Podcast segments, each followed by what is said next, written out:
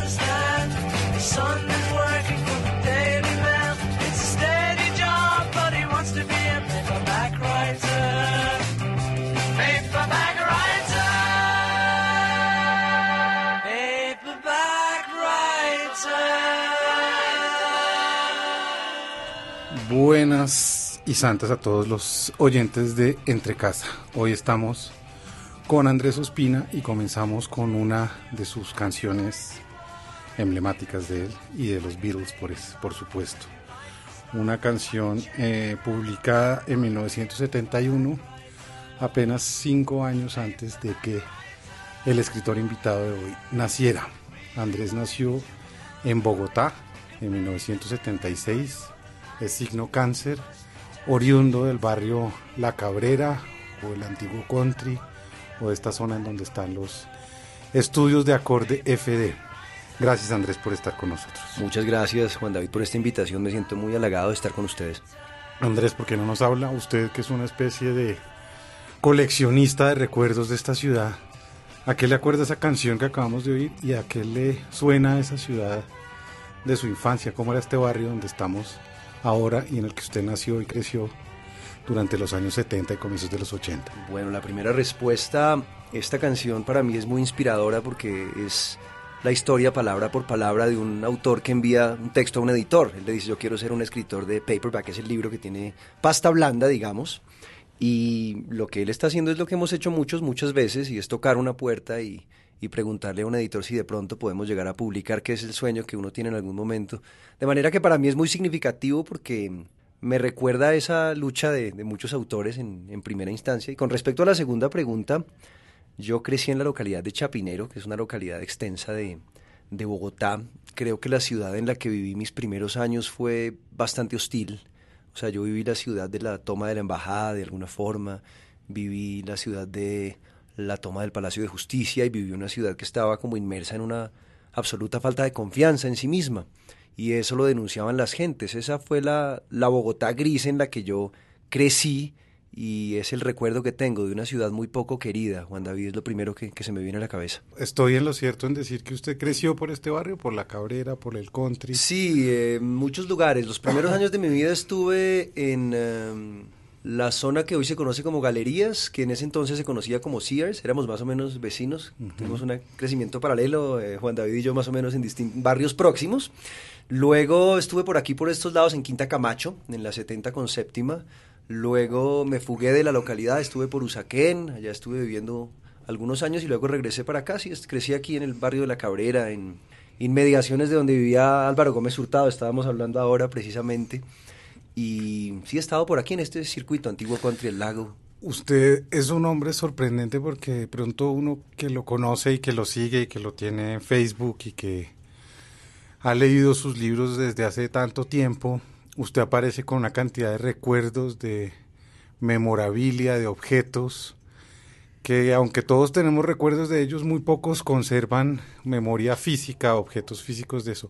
Usted desde chiquito fue consciente de que quería guardar cosas, de que quería hacer memoria, porque parece realmente muy sorprendente que usted tenga tantas cosas de, ese pasado que parece tan inocuo en esa ciudad que era gris y a lo mejor olvidable, no inolvidable. Sí, es muy raro. Desde muy pequeño yo fui, o sea, una cosa que siempre me gustó hacer es esculcar en eh, los eh, armarios de mi familia y en los anaqueles y en los baúles de recuerdos.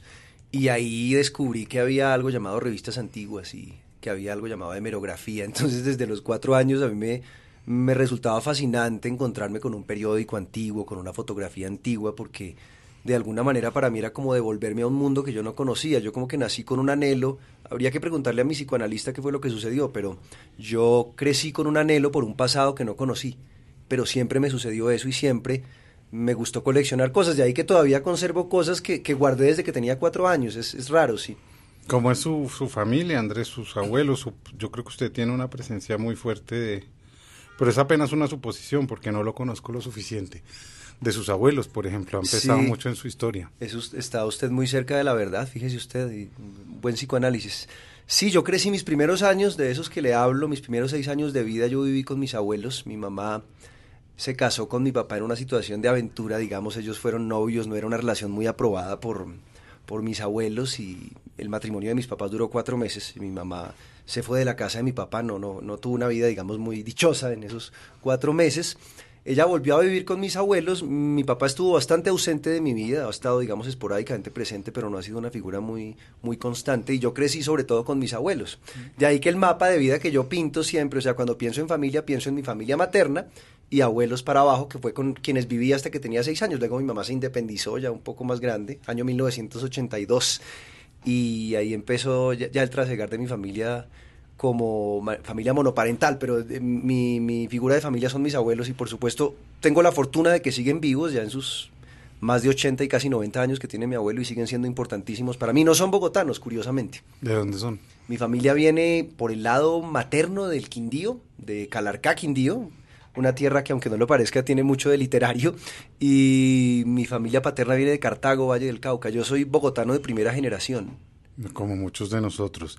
Vamos a una canción de esa época y a un grupo, por supuesto, de esa época, porque además de escritor, Andrés es un melómano impresionante y antes de eso, ahora vamos a hablar de que él quería ser músico antes de escribir, o ser músico y además escribir. Vamos a oír Innuendo de Queen, una de sus canciones.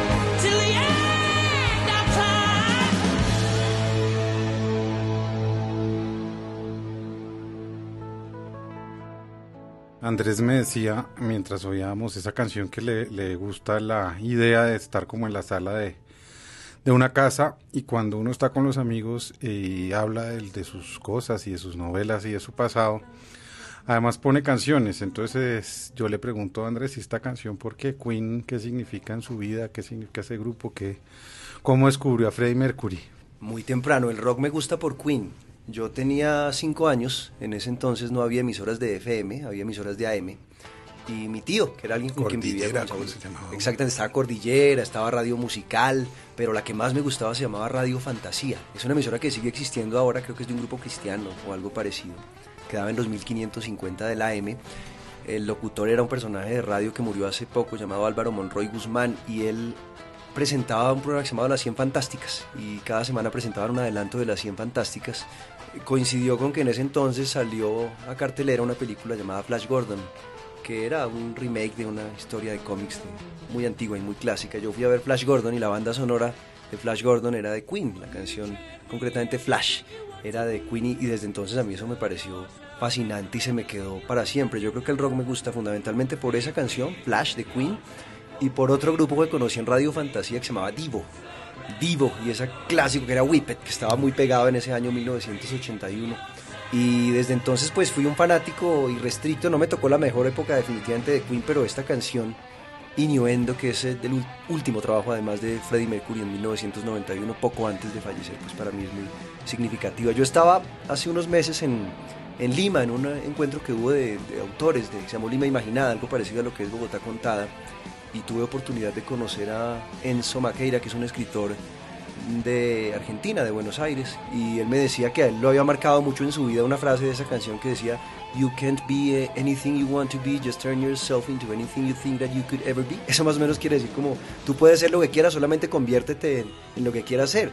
Y él me dijo, yo quería ser escritor y esa frase me, digamos, me, me hizo Me saber que yo podía ser escritor y a mí me sucedió lo mismo, para mí fue mágico eso que sucedió hace menos de un año, encontrarme como que la música nos unía a dos seres distantes en un mismo propósito. ¿En dónde estudió Andrés el colegio, la primaria y ese momento de descubrir esos superhéroes y estos grupos que fueron tan determinantes para usted? ¿Dónde estaba? ¿Dónde estudiaba? Primero en tres jardines infantiles me sacaron de dos, no, no, yo no fui muy fácil, sigo si- sin ser muy fácil.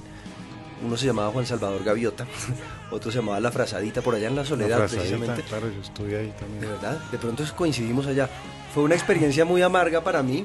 Finalmente terminé en uno llamado Federico Frevel, que era educación un poco más personalizada y demás. Ahí terminé. Luego estuve en el gimnasio del norte, Gim Norte, lo llamaban en esa época. El Gimnorte, que además eh, nos podría servir para oír algo de Divo o de Polis, porque pues, esto duró, no sé cuánto tiempo duró ahí, pero usted también ha sido, incluso ha escrito sobre ellos, que es un tema que me apasiona a mí mucho.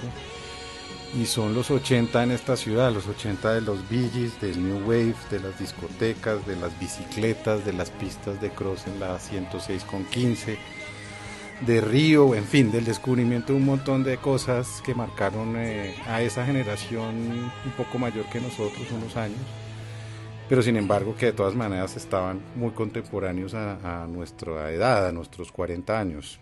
Podemos hablar un poco de eso. Sí, bueno, pues ese un momento fascinante para uno. Digamos, nosotros que somos de, de una generación muy cercana, somos muy próximos, pues vivimos esa, esa ciudad y obviamente vivimos ese mundo de los Bee Gees. No propiamente de los Bee Gees, eh, los, los músicos eh, australianos. Ah, no, son escoceses los Bee Gees, ¿verdad? No recuerdo de dónde son. Bueno, de alguno de esos dos No, lugares. ne- neozelandes, los Bee Gees. Creo que son escoceses o australianos, pero casi seguro escoceses. Bueno, dejémoslo como una duda para, para que lo googlee quien pueda hacerlo en este momento, pero creo que son escoceses. Los Bee Gees, ese movimiento de, de- de malandros que andaban por Multicentro y por eh, Pablo VI y por galerías y, y toda esa Bogotá que uno vivía con una fascinación grandiosa porque uno no, no, no participaba de ella, digamos, uno era más un espectador de eso y lo veía en los mayores y era, era maravilloso, era, creo que era una Bogotá muy atormentada y una ciudad y un país muy atormentado, pero uno vivía como en la televisión y en, y en su cuento. Eso lo retrata muy bien, de hecho, Juan David en sus obras que han, que han estado muy, muy apegadas a ese tema de generación, de los que fuimos adolescentes al comenzar los 90 y, y preadolescentes en los 80. Muy bien, pues entonces oigamos de esa época Synchronicity 2 de The Police, una banda que en los 80s, en el 80 y tantos, y desde finales de los 70 se convirtió un poco en el epítome de una nueva generación y una nueva música después de los hippies eh, y el llamado New Wave.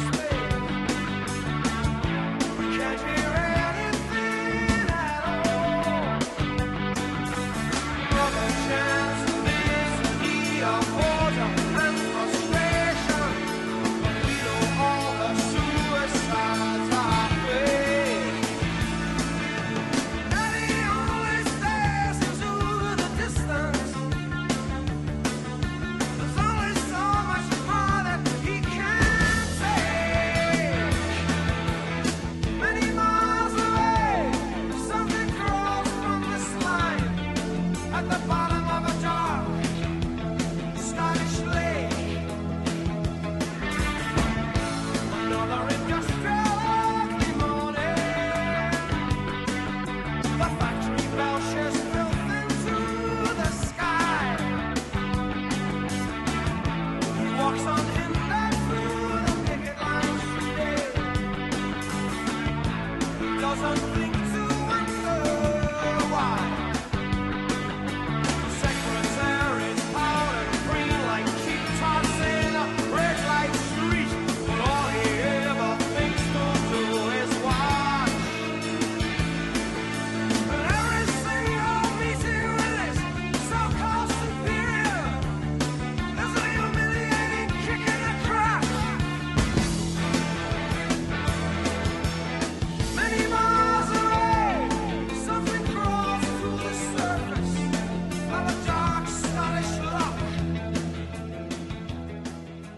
Seguimos con Andrés Ospina aquí en Entre Casa.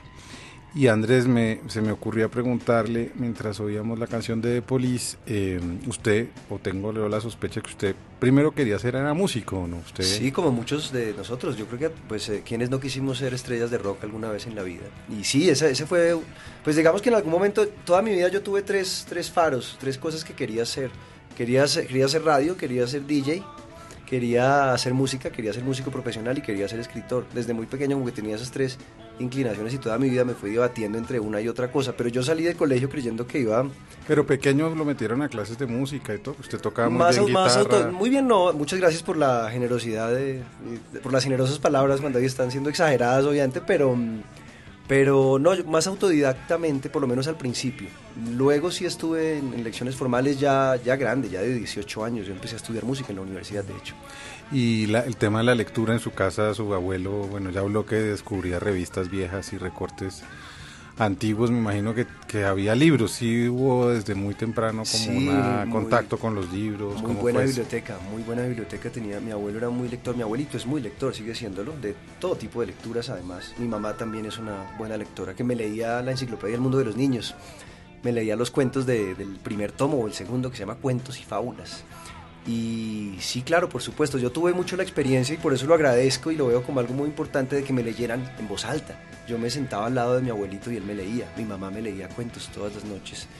Y con el tiempo también eh, me presentaba libros, o sea, recuerdo que conocí a Franz Kafka por mi mamá, más o menos a los nueve años, leí La Metamorfosis, que ella me decía que era lo maravilloso, lo mejor que había leído en su vida, yo lo leí, para mí fue una revelación y ahí pues fui haciendo como un canon personal de lecturas a partir de lo que había en la casa. Era una, mi, mi abuelito tenía mucho, un, un repertorio importante de obras de la, digamos, del canon de la literatura universal. Y, eh, recuerdo que era fanático de Aldous Huxley, era como su, su más admirado autor. Hace un par de días vi en el Facebook suyo una foto, quizás a los 18 años, que aparece sentado en la estatua del bobo de la Universidad de los Andes. Digo bien el bobo, sí me acuerdo. Sí, ese, Sí, ese es le el decíamos bobo. el bobo, ¿no? Le decíamos el bobo. ¿Qué pasó cuando se graduó del colegio? ¿Qué, qué destino eligió estudiar, mejor dicho?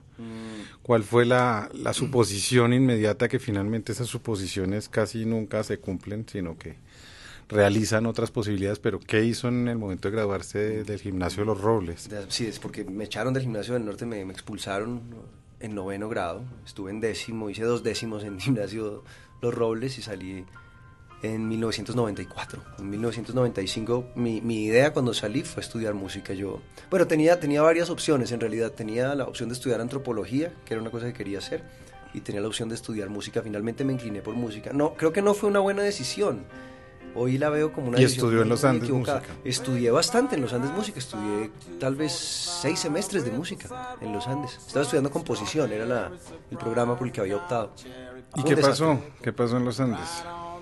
Llegó un punto en que me di cuenta de que la institución apuntaba para un lado en lo que estaba ofreciendo y yo, yo quería hacer música popular, evidentemente. Yo quería hacer música popular, hacer canciones y, la universidad estaba apuntando a un tema académico, me estaba enseñando contrapunto, una cantidad de, teoría alrededor de la música que, que evidentemente es muy importante, pero que a mí no me, no me interesaba. Y luego me fui dando cuenta de que tampoco tenía el, el talento quizá y sobre todo la disposición y la paciencia que se debe tener para emprender cualquier oficio. Fue, un, tema que debatí durante mucho tiempo y, y terminé, terminé cambiándome de carrera, terminé estudiando literatura en los Andes. ¿De verdad? No, no sabía eso. ¿Sí? Claro que sí, allá estuvimos, algunas veces compartimos el ¿De salón o verdad? algo. No, lo que pasa es que mi, mi, mi carrera fue tan, eh, ¿cómo se llama eso? Tan cortada que yo estuve con tanta gente porque me fui un año, volví, bueno, yo eh, i- iba haciendo la carrera a pedazos.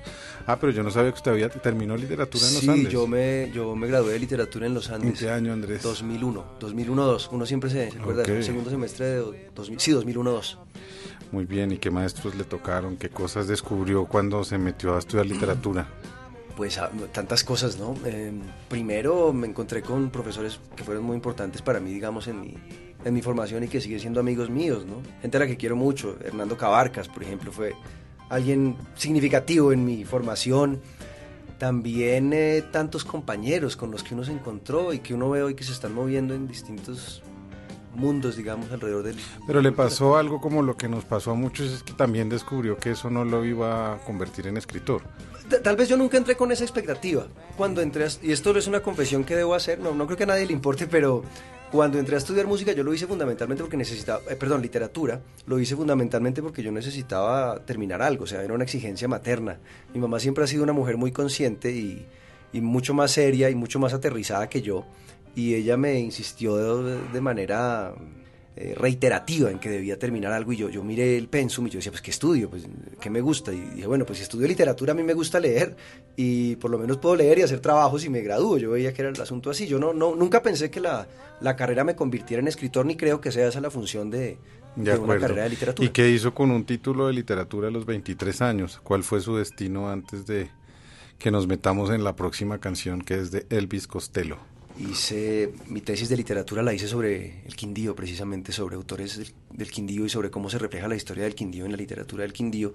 A raíz de eso me invitaron a un colegio a dictar una conferencia sobre, creo que sobre literatura quindiana. A raíz de eso me invitaron a la Radio Nacional a hacer un programa y a raíz de eso terminé trabajando en la Radio Nacional de Colombia, cosa que no esperaba. Empezó a cumplir sus sueños Mm. en la Radio Nacional de Colombia. Escuchemos entonces la próxima canción que se llama Every Day I Write the Book de Elvis Costello.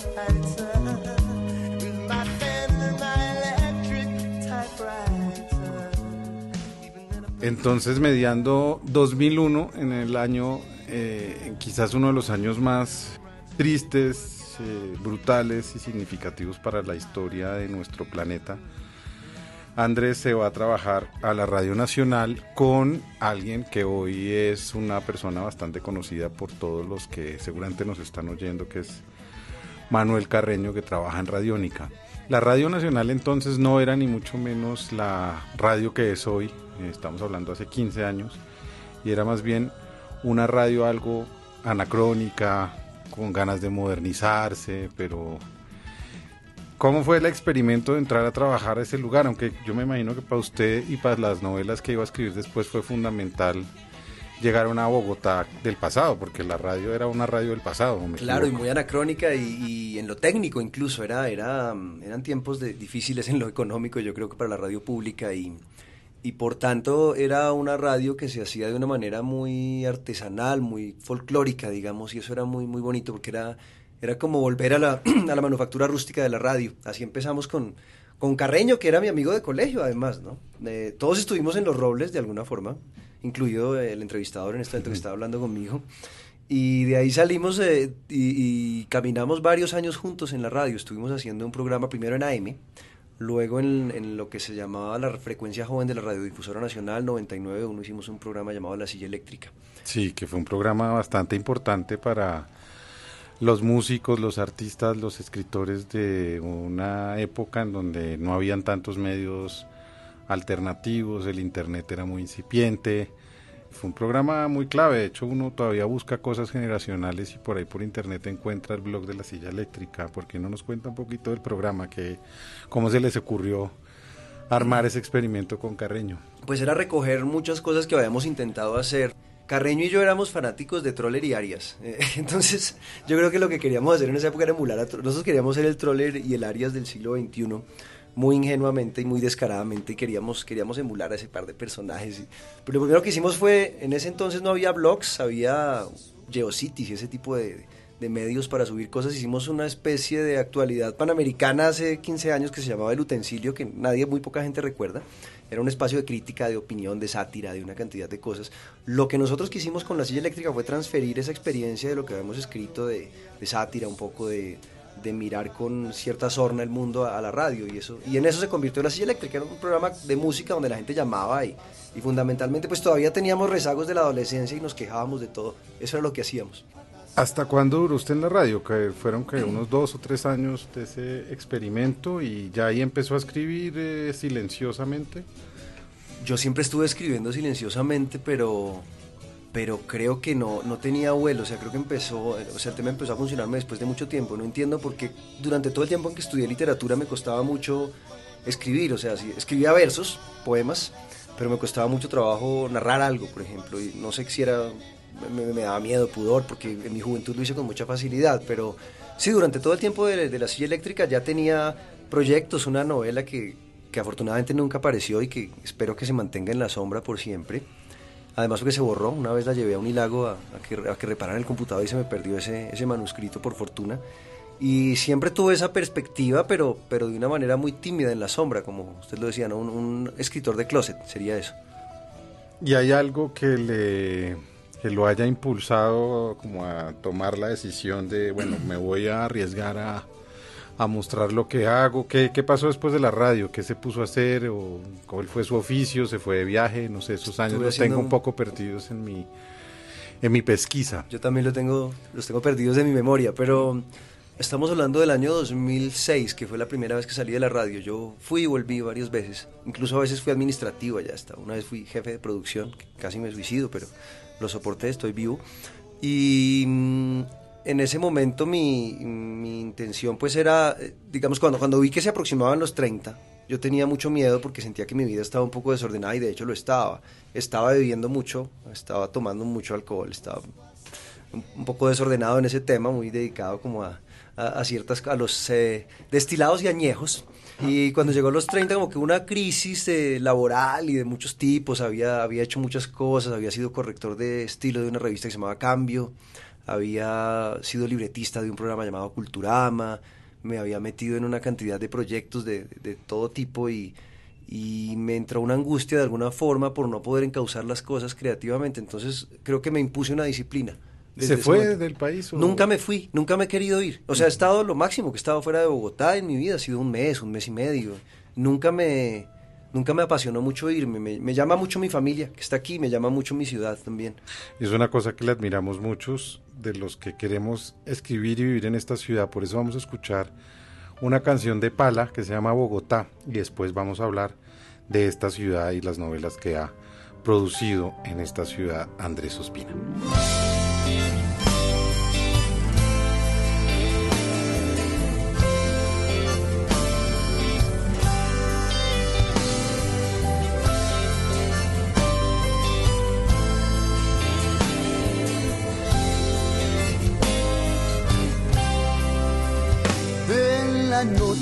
Bogotá es una muñeca vestidita con los trapos de la historia, con amores inundando discotecas, con escoltas ejerciendo paranoias. En la noche a Bogotá le sobra noche y le sobra cada niño en las aceras. Cafecito para el alma y el soroche, bello invierno que se cree primavera. Más allá de tu adicción a patearme el corazón, yo empiezo a amarte cuando empieza enero. Y también sé de tu imán, los que se van regresarán tarde o temprano al viejo chapinero.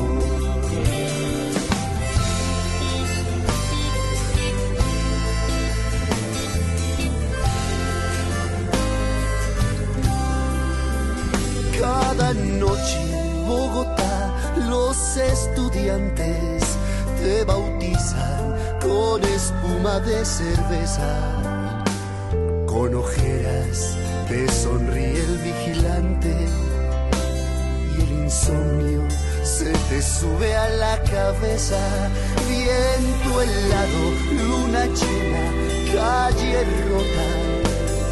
Esta tarde de llovizna yo te escojo por la tierra de la suela de tus botas, por la gente en los repletos buses rojos. Sobra sexo y falta amor, pero hay sonrisa en el dolor y reza una oración el proxeneta.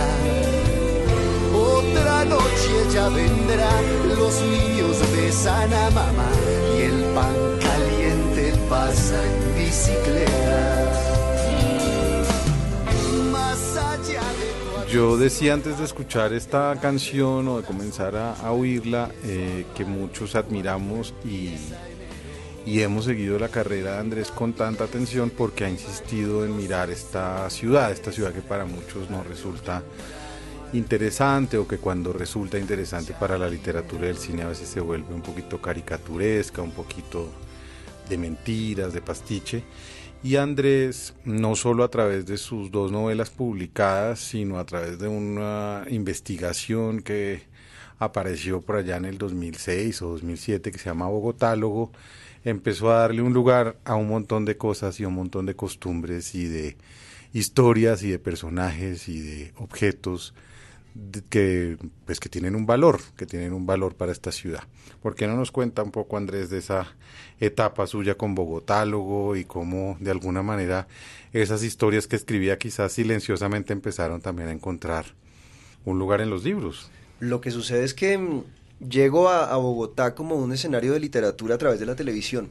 En los 80, tal vez eh, 1983 u 84, se retransmitió una miniserie que se hizo para televisión, que era una adaptación de, un, de una obra muy conocida de un autor llamado Álvaro Salón Becerra, que no es evidentemente uno de los más respetados por eh, los grandes nombres o en el canon básico de la literatura bogotana, pero para mí es básico, o sea, para mí hay nombres como Alfredo Iriarte, como José María Cordobés Moure, como Álvaro Salón Becerra, que son importantes. La novela se llamaba Un tal Bernabé Bernal Sí. y era una miniserie que mostraba Bogotá y a mí me pareció muy dignificante para esa ciudad que yo veía como triste, aburrida, gris, que no me generaba pues una autoestima muy elevada verla en televisión, o sea, ver que eso podía ser un motivo y que se podía hacer una que se podía utilizar a Bogotá como telón de fondo. Y eso fue lo que yo quise hacer cuando empecé a escribir seriamente. Lo que más me movía y lo que menos desconocía en el mundo era Bogotá, porque como pues lo acepto, soy tremendamente provinciano, no soy alguien que haya estado fuera de Bogotá mucho tiempo, no nunca he vivido fuera de, de Bogotá, desconozco totalmente cómo cómo es el mundo. Entonces me pareció que lo más honesto de mi parte era hablar justo de esa ciudad que menos desconocía y, y eso se convirtió como en un, un motivo en, por lo menos en lo que he hecho hasta ahora, no, no es que esté casado con la idea, pero, pero hasta ahora pues Bogotá ha sido como el, el faro, la inspiración que, que ha tenido lo que he escrito, lo que he Tenía, publicado. tenía una novela Salón Becerra que se llama Don Simeón Torrente ha dejado de beber y era un hombre que vivía por Modelia, era un hombre muy de muy muy muy de la de la ciudad como como usted. Yo me acuerdo entonces que usted hablaba ahorita de, de que usted encuentra si se quiere como una manera de de disciplinarse. La literatura se le convierte como en una especie de posibilidad de ordenarse. No sé si eso sea cierto, pero sí me gustaría conocer un poco cómo es que usted empieza a, ordenarse, cómo se, se, se vuelve su rutina de escritor, es decir, porque ya uno cuando se no se convierte en escritor, porque yo no creo que uno se convierta de un momento a otro en escritor, pero cuando quiere escribir en serio, digamos, profesionalmente, pues sí empieza como a tener ciertos rituales, a leer ciertas cosas, a leer en función de lo que está escribiendo.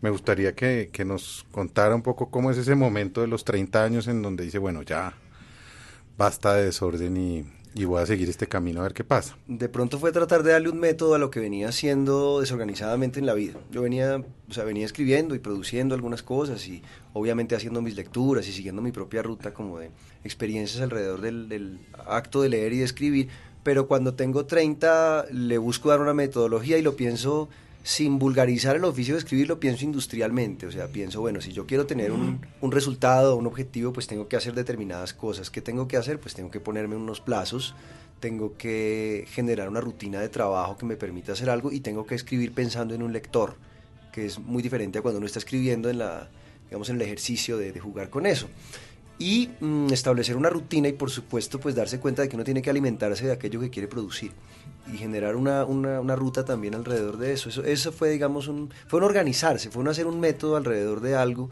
y darle un propósito a algo, yo creo que tardíamente, pero creo que era un buen momento también.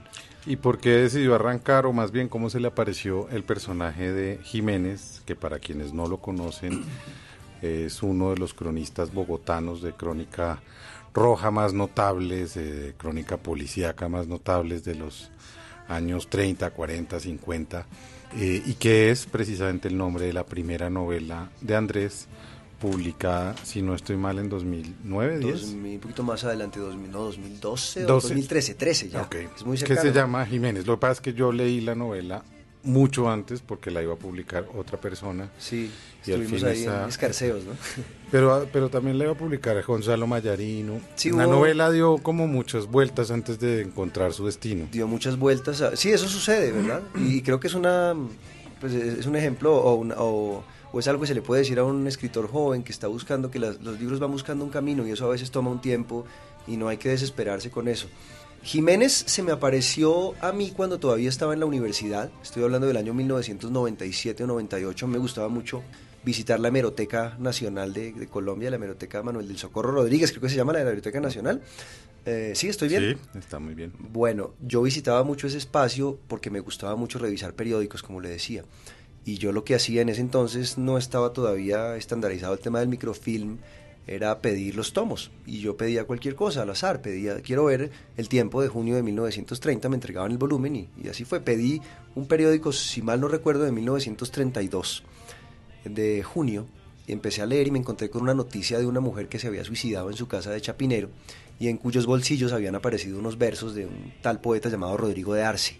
Yo anoté todos los datos porque me interesó Rodrigo de Arce, quise investigar quién era él y descubrí, después de dar muchas vueltas, que todo ese tema de, de esos poemas y todo ese tema de esa crónica roja era mm, fruto de la inspiración portentosa de un hombre llamado José Joaquín Jiménez, un periodista que muchos años después, porque el tema lo dejé volando, se me reapareció cuando estaba haciendo las investigaciones para Bogotá. Luego otra vez volví a revisar material de Meroteca y me encontré con él y era como si me estuviera convocando y, y bueno, así después de dar muchas vueltas llegué al personaje. ¿Cómo fue la investigación para esa novela? Digamos, Jiménez, como usted lo ha dicho, era un hombre que se eh, inventaba y se imaginaba un montón de, de arandelas para las historias que en verdad existían. Es decir, si había crímenes y si había evidentemente muertos y historias eh, hórridas que tenían que ver con los bajos mundos bogotanos, pero él los, los adornaba, o en fin, eh, inventaba alrededor de la, de la historia misma. ¿Cómo fue la investigación de él? De él existen algunos libros publicados.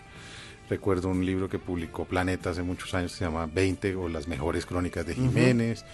Pero no hay tanto biográfico, me da la sensación. Sí, poco. Yo cuando estaba haciendo Bogotálogo, como le digo, empecé a interesarme, a fascinarme por el personaje, o sea, empecé a hacer como unas compras. Quería hacer una biblioteca bogotana y empecé a comprar libros de distintos cronistas que contaban cuadros de costumbres, Tomás Rueda Vargas, eh, Eduardo Caballero Calderón, eh, una cantidad de personajes y fui comprando libros y entre lo que compré se me colaron esos dos libros de Jiménez que son los que existen. Uno que es el que usted menciona de Planeta, que se llama Las eh, mejores, Las mejores crónicas de Jiménez o Jiménez o las historias, no recuerdo el nombre. Es una tapa blanco y negro con una mancha Sí, roja. así, una exactamente. Hay dos, hay dos, es una colección bonita porque hay una de Felipe González Toledo que es un emparentado con la de él. Compré ese libro y compré otro que se llamaba Crónicas, de José Joaquín Jiménez, que fue publicado poco después de su muerte en los 50. No, no contiene crónicas, extrañamente, o sea, el formato lo tiene, tiene perfiles, tiene reportajes, no es un libro de crónicas. Y empecé a leer la biografía de él. Descubrí que había muerto muy joven y por una curiosidad personal un poco, digamos, sin ningún propósito en principio, me di a la tarea de buscar a su familia. Me demoré mucho tiempo, me demoré muchísimo tiempo, di vueltas durante cuatro o cinco meses, hice muchas llamadas, mm, llamé a muchos eh, expertos en el tema, era difícil encontrar a la familia hasta que después de dar muchas vueltas busqué en los obituarios del día en que murió Jiménez. Relacioné esos obituarios, confronté, cotejé esos nombres de esos obituarios con las genealogías de Santa Fe de Bogotá, que es un libro donde están todas las familias de Rancio a Bolengo de la ciudad, y me encontré con unos eh, parientes de quienes hicieron condolencias, quienes publicaron condolencias en el periódico en 1946, que fue cuando murió Jiménez, y ahí pues logré dar después de mucho tiempo con una sobrina, y ahí comenzó todo este trasegar que fue, fue largo, pero fue una de las ¿Dónde, ¿Dónde vivía la sobrina? ¿Dónde la encontró? La historia es esta. Yo encontré a um, un personaje de apellido Cortázar, que era um, uno de los parientes de, de Jiménez. Mm, Di con el hijo de él, lo llamé, él es un pediatra en la clínica del Country, lo llamé y le dije, doctor, ¿cómo le va? Mire, a usted le va a parecer muy raro lo que yo le estoy diciendo, pero eh, ¿usted tiene algún conocimiento de quién es José Joaquín Jiménez? Y él me dijo, no, no tengo la más mínima idea, ¿por qué? Y yo le dije, es que su, señor padre envió condolencias a, con la muerte de él. Era de una familia de Bogotá y era hermano de Rafael Jiménez, Rafael Jiménez García, se llamaba el hermano de él. Me dijo, ah, Rafael Jiménez, ese era mi tío. Ese médico no conoció a José Joaquín, a Jiménez, el periodista, porque murió mucho antes de que él naciera, pero sí conoció al tío. Ahí me conectaron. Al hermano de Jiménez. Exactamente, al hermano de Jiménez. Ahí me conectaron con una hija, con una sobrina de Jiménez, y yo fui a visitarla a donde estaba. Ella habitaba un hogar geriátrico. Era una mujer joven, no era una mujer muy mayor, tenía tal vez 64 años. Y fui allá, ya me empezó a contar una cantidad de chismes de familia ese día, entre otras que Jiménez no tenía la edad que decía su biografía, que había mentido toda su vida con respecto a los años. Y ahí comenzó como toda esa aventura de investigar y de devolverse a un pasado y todo esto. Es una novela que realmente les recomiendo a todos los que nos están oyendo, los que no la han leído. Es una novela más que ha tenido un camino, después de estar por ahí enredada en varias manos, ha tenido un camino pues eh, feliz. Es una novela que se ha leído, que se ha valorado. Eh, y quizás para recordar a Jiménez, aunque parezca extraño, vamos a oír Meat is Murder de The Smiths.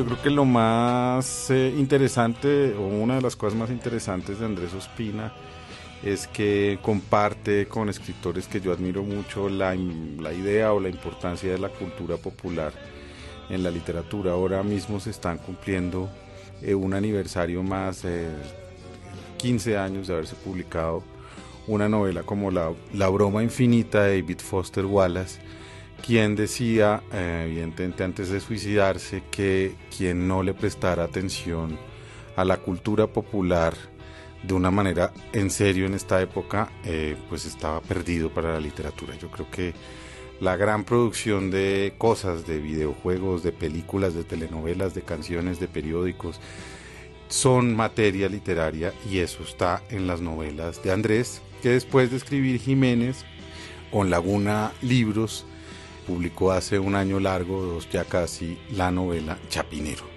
que lleva el nombre de la localidad en donde él nació. Porque no nos cuenta un poco qué pasó después de Jiménez y cómo llegó a Chapinero. Después de Jiménez yo andaba muy frenético, o sea, como que toda esa, esa contención que tuve durante 30 años de no, de no, no producir nada que se leyera, pues se, se- fue como un dique y empezó a romperse y, durante, desde que salió Bogotá luego me embalé trabajando en muchísimas cosas, incluso en simultánea y empecé a producir mucho y no había terminado de escribir Jiménez cuando me desperté una mañana con el reto de que tenía que entregar una columna. Para, yo escribo una columna semanal en un diario que se llama Publimetro de distribución gratuita. Me desperté una mañana con eh, el compromiso de entregar una columna y sin tema, cosa que nos sucede a todos los columnistas del mundo. Yo creo que Juan David conoce esa sensación perfectamente, supongo. Todo el tiempo. Y entonces me ocurrió hacer una columna sencilla, digamos, apelando a mis recuerdos y la llamé al viejo chapinero. ¿Y qué hice yo? Pues saqué memorias de mi propio repertorio de vida, también recuerdos de la cultura popular chapineruna. Y cuando la terminé, me quedé pensando en, en la palabra chapinero, en lo bonita que era, sonoramente. O sea, yo, le oí alguna vez a un compositor, a Chucho Merchán, que es un músico colombiano bastante, con algún eh, ascendente, digamos, en otros lugares del mundo, y él me decía que sus canciones partían de títulos. Y eso, él me dijo que ese consejo se lo había dado Pete Townsend, de The Who, que él le había dicho, un título es suficiente para hacer una canción. Yo vi la palabra chapinero, me pareció tan bonita que dije, qué lindo sería que existiera una novela que se llamara Chapinero y que de alguna forma reflejara las distintas maneras como se puede habitar un espacio a lo largo de la historia. Y de ahí surgió, de una columna que empecé a, a escribir y que publiqué hace dos años, surgió Chapinero. Ahí comenzó todo ese proceso de, de inventar ¿Cómo fue, la, historia. ¿Cómo fue la investigación para esa historia? Ya nos habló de Jiménez y para esta que, a qué apeló. Mi premisa era primero crear verosimilitud. O sea, yo quería generar una gran, yo creo que es la premisa de todo autor, no quería generar una gran mentira imposible de, de negar o imposible de, de- de desmentir. Y Chapinero se basó fundamentalmente en memorias que hay alrededor de las legendarias a veces, no, no comprobadas, sobre la historia del barrio, personajes legendarios del barrio y en experiencias propias de familia. O sea, es un compendio como de, de mi vida íntima, siempre eh, con eh, eh, el paralelo de la vida de un barrio y de cómo se habita un suelo en distintos momentos a través del- de la óptica de cinco personajes diferentes. Y yo creo que es un lugar que ha cambiado, ha, sido de alguna manera el centro de miles de cambios en muy poco tiempo, ¿no? Chapinero ¿Cómo era el chapinero que usted empezó a ver en fotos? El chapinero que pues era un lugar casi de veraneo a principios del siglo XX para esas familias que vivían en el centro de Bogotá, en San Diego, en eh, Las Cruces, en eh, Las Aguas y que iban a esas casas de alguna manera casi extramuros y cómo se lo fue comiendo la ciudad hasta lo que es, es hoy. ¿Cómo, ¿Cómo podría usted hablar de ese chapinero atravesado por la historia de esta ciudad y a veces por la trágica historia de esta ciudad? Totalmente. Yo pensaba, para mí es como el Génesis, es como la historia de Adán y Eva y de la, los procesos de poblamiento o de población de, del mundo. Eso fue lo que yo vi.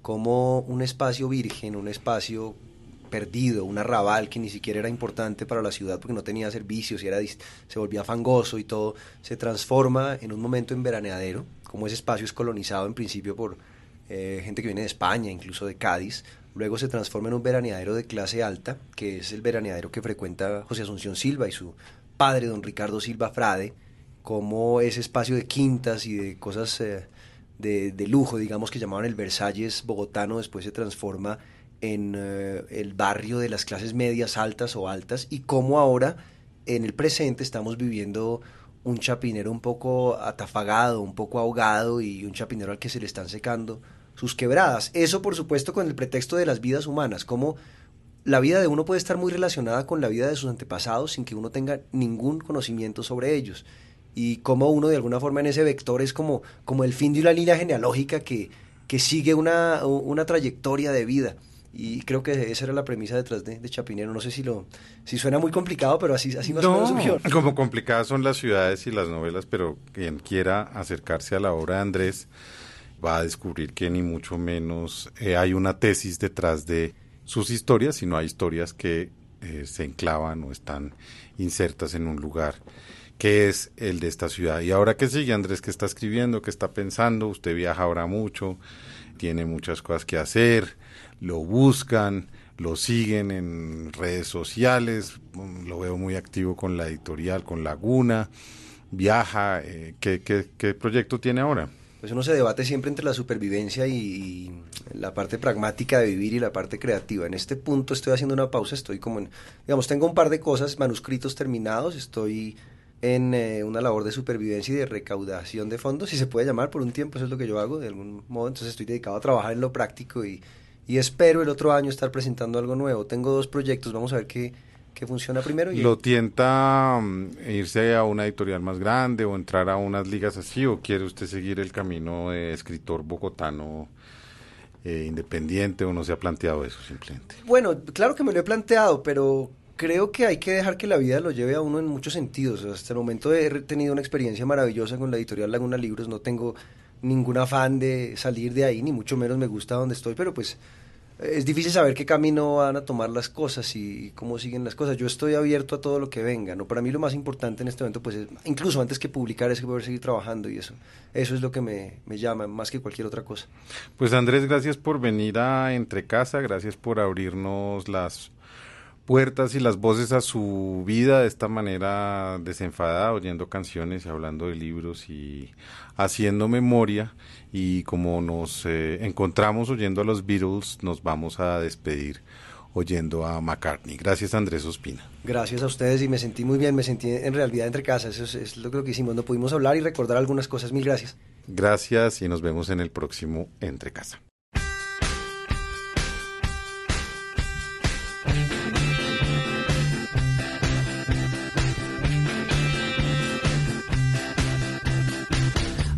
Too much on my plate. Don't have no time to be a decent lover. I hope it isn't too late. Searching for the time that has gone so fast.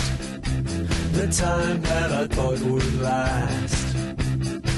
My ever present past. I've got too much on my mind.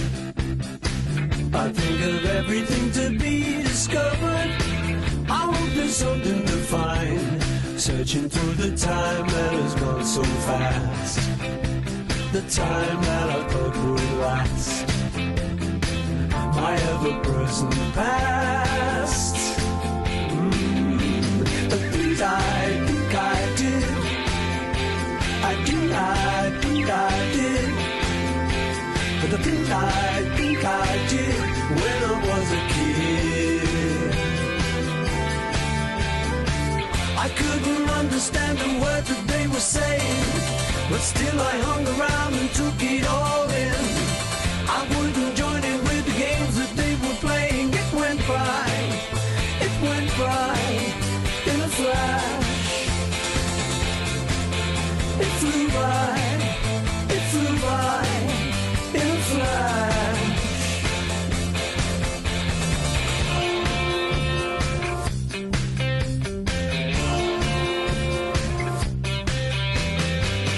There's far too much on my plate. Don't have no time to be a decent lover. I hope it's never too late.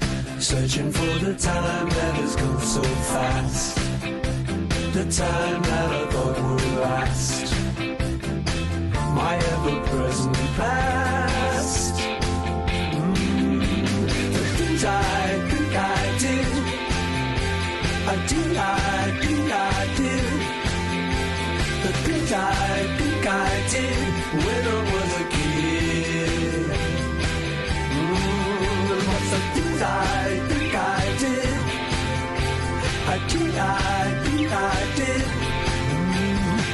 Think